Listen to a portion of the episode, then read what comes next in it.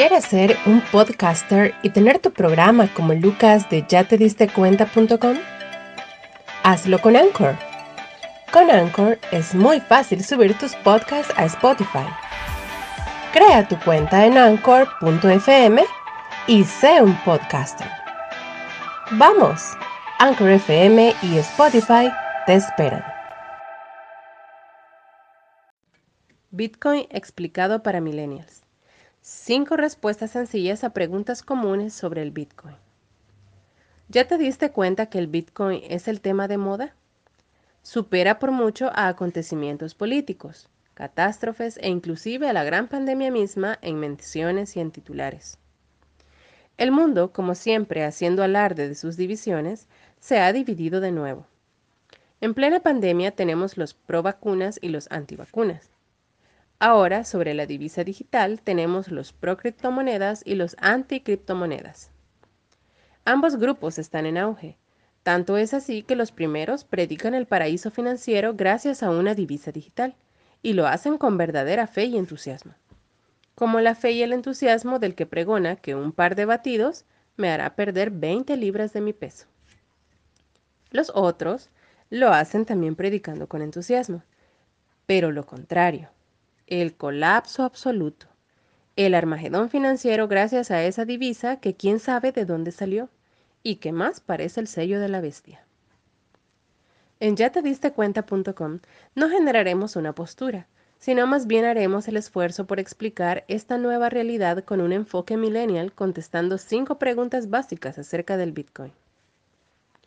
1. ¿Qué es un Bitcoin? Es una moneda que solo existe en el universo digital. Utilizaremos como ejemplo de moneda digital las que tú ya utilizas sin darte cuenta y que solo existe de forma digital y que quizá fueron las precursoras de una moneda descentralizada como lo es el Bitcoin. Dicho ejemplo son los puntos en tu tarjeta de crédito o débito. Con tus puntos no tienes dinero en efectivo. Lo que los expertos llaman dinero fiat solo son puntos acumulados digitalmente en tu tarjeta de crédito o débito para poder hacer transacciones de compra de productos y servicios en los comercios afiliados. O tenemos las millas de vuelo. No existen de forma física, solo digital. Igual acumuladas en una tarjeta de crédito o débito, pero de la misma forma puedes comprar boletos de avión. Es decir, existe un convenio entre dos partes para aceptar esos valores, puntos o millas como sustituto del dinero en efectivo. Lo mismo es un Bitcoin, dinero que existe solo de forma digital, pero que puedes utilizar para todo tipo de transacciones comerciales siempre y cuando las partes estén de acuerdo en pagar y recibir en Bitcoin. 2. ¿Cómo nace un Bitcoin? Si el precursor de las monedas digitales fueron los puntos de las tarjetas de crédito y débito, es decir, las instituciones financieras tuvieron la idea en sus manos pero no la desarrollaron. El nacimiento de un Bitcoin también tiene su precursor en los videojuegos de los 80s y 90s. Pensemos, por ejemplo, en un caso en específico. Tomemos el caso del juego Super Mario Bros. Y pensemos que cada moneda que Mario gana en el juego es un Bitcoin. Ok, muy fácil, ¿no? Pero es aquí donde Satoshi Nakamoto el inventor anónimo o inventores anónimos sacuden la idea y le dan un giro de complejidad. No basta con que Mario se estire y alcance cada monedita para ganarla. Debe antes resolver un problema matemático. Sencillo, ¿no? Pero el caso es que Mario tiene que ganar 21 millones de monedas. Ese es el máximo, no hay más. Es un número finito. Pero el desafío está en que después de extraer una moneda, el problema matemático se vuelve más difícil, más complejo. Es como que en términos del juego Mario Bros, cada mundo que pasa Mario, la dificultad se vuelve mayor. Y tiene que pasar tantos mundos le sean necesarios hasta reunir las 21 millones de moneditas Bitcoin. Entonces Mario, en lugar de quedarse con todas las monedas para él, convoca a todos los gamers del mundo que se quieran unir a él aportando potencia de sus propias máquinas para resolver los cada vez más complejos problemas matemáticos que se van generando después de extraer cada monedita. Entonces el juego premia a los jugadores que ponen potencia de sus máquinas personales al servicio de Mario para resolver los problemas matemáticos y los premia con Bitcoin. Es decir, problema matemático resuelto, nace un Bitcoin. Este Bitcoin es propiedad de quien o quienes resolvieron el problema. Ya una vez llegado a la vida, en el mundo digital, pues pasa a usarse para transacciones comerciales como cualquier otra moneda. 3.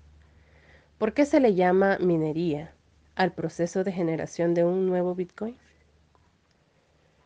La expresión minería es de carácter ilustrativo. No tienes que usar tu traje de minero. Pero así de difícil como es extraer el oro de las vetas escondidas en las profundidades de las montañas o en los lechos de los ríos, así de difícil es resolver el problema matemático que da vida a tan solo un Bitcoin. Y por la gran cantidad de obreros digitales que se necesitan es decir, computadoras con gran capacidad de procesamiento. Por eso se le denomina de forma popular minería. 4.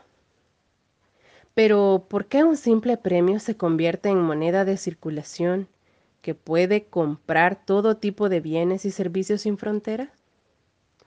Porque ese era el preciso objetivo que se buscaba tener. Una moneda de aceptación universal, cuyo valor fuera el mismo en todas partes del planeta, sin depender de las entidades financieras para sus transacciones. Pero eso suena más a utopía. La única forma que pudiera ser viable es que la gente le diera su confianza. Y en la confianza radica el verdadero valor de las monedas, ya sea de oro, de plata o de papel. Es la confianza del usuario la que le aporta valor. El resultado del experimento al momento de escribir este artículo es que millones de personas han confiado en ese premio, el Bitcoin, que resulta de la solución de un problema matemático como moneda de cambio. Alrededor del mundo, países enteros, como El Salvador y Ucrania, han dado luz verde a la circulación del Bitcoin como moneda de curso legal, e instituciones de renombre comienzan a realizar transacciones con esa moneda, porque la moneda digital ha acumulado suficiente confianza, y todo parece indicar que en el futuro acumulará aún más confianza. 5. ¿Quién fundó el Bitcoin? No se sabe quién inició el experimento. En un foro de Internet, un usuario anónimo bajo seudónimo mm, Satoshi Nakamoto publicó el borrador o manifiesto del proyecto. Fue su primera aparición en público.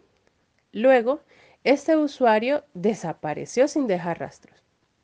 Algunos creen que es todo un movimiento de informáticos y economistas deseosos de realizar su utopía. Ningún periodista intrépido ha podido dar con Satoshi Nakamoto, por lo que más va pintando a que podría ser un grupo de innovadores digitales en economía con un experimento financiero, innovador y disruptivo lanzado a la red para estudiar su comportamiento. Estas no son todas las preguntas por contestar, hay muchas más. Pero en yatedistecuenta.com esperamos que te allanen el camino para una comprensión más sencilla del novedoso tema de las criptomonedas que tarde o temprano nos terminará alcanzando. ¿Y tú qué opinas? ¿Crees que el Bitcoin y las criptomonedas supondrán un cambio radical en el ámbito económico de las sociedades? ¿Crees que este sistema descentralizado sin gobierno y sin bancos de por medio puede dar origen a un nuevo orden económico más justo y equitativo? ¿O crees que las criptomonedas solo harán más ricos a los que ya son ricos como en cada fiebre anterior, como la fiebre del oro o en la fiebre del petróleo? ¿Qué otras dudas tienes que te gustaría que fueran explicadas en palabras sencillas aquí? en ya te diste cuenta.com sobre el Bitcoin y las criptomonedas? Por favor, déjanos tu comentario para enriquecer la dinámica y si te ha gustado este artículo, utiliza los botones para compartir y difundirlo con tus amigos.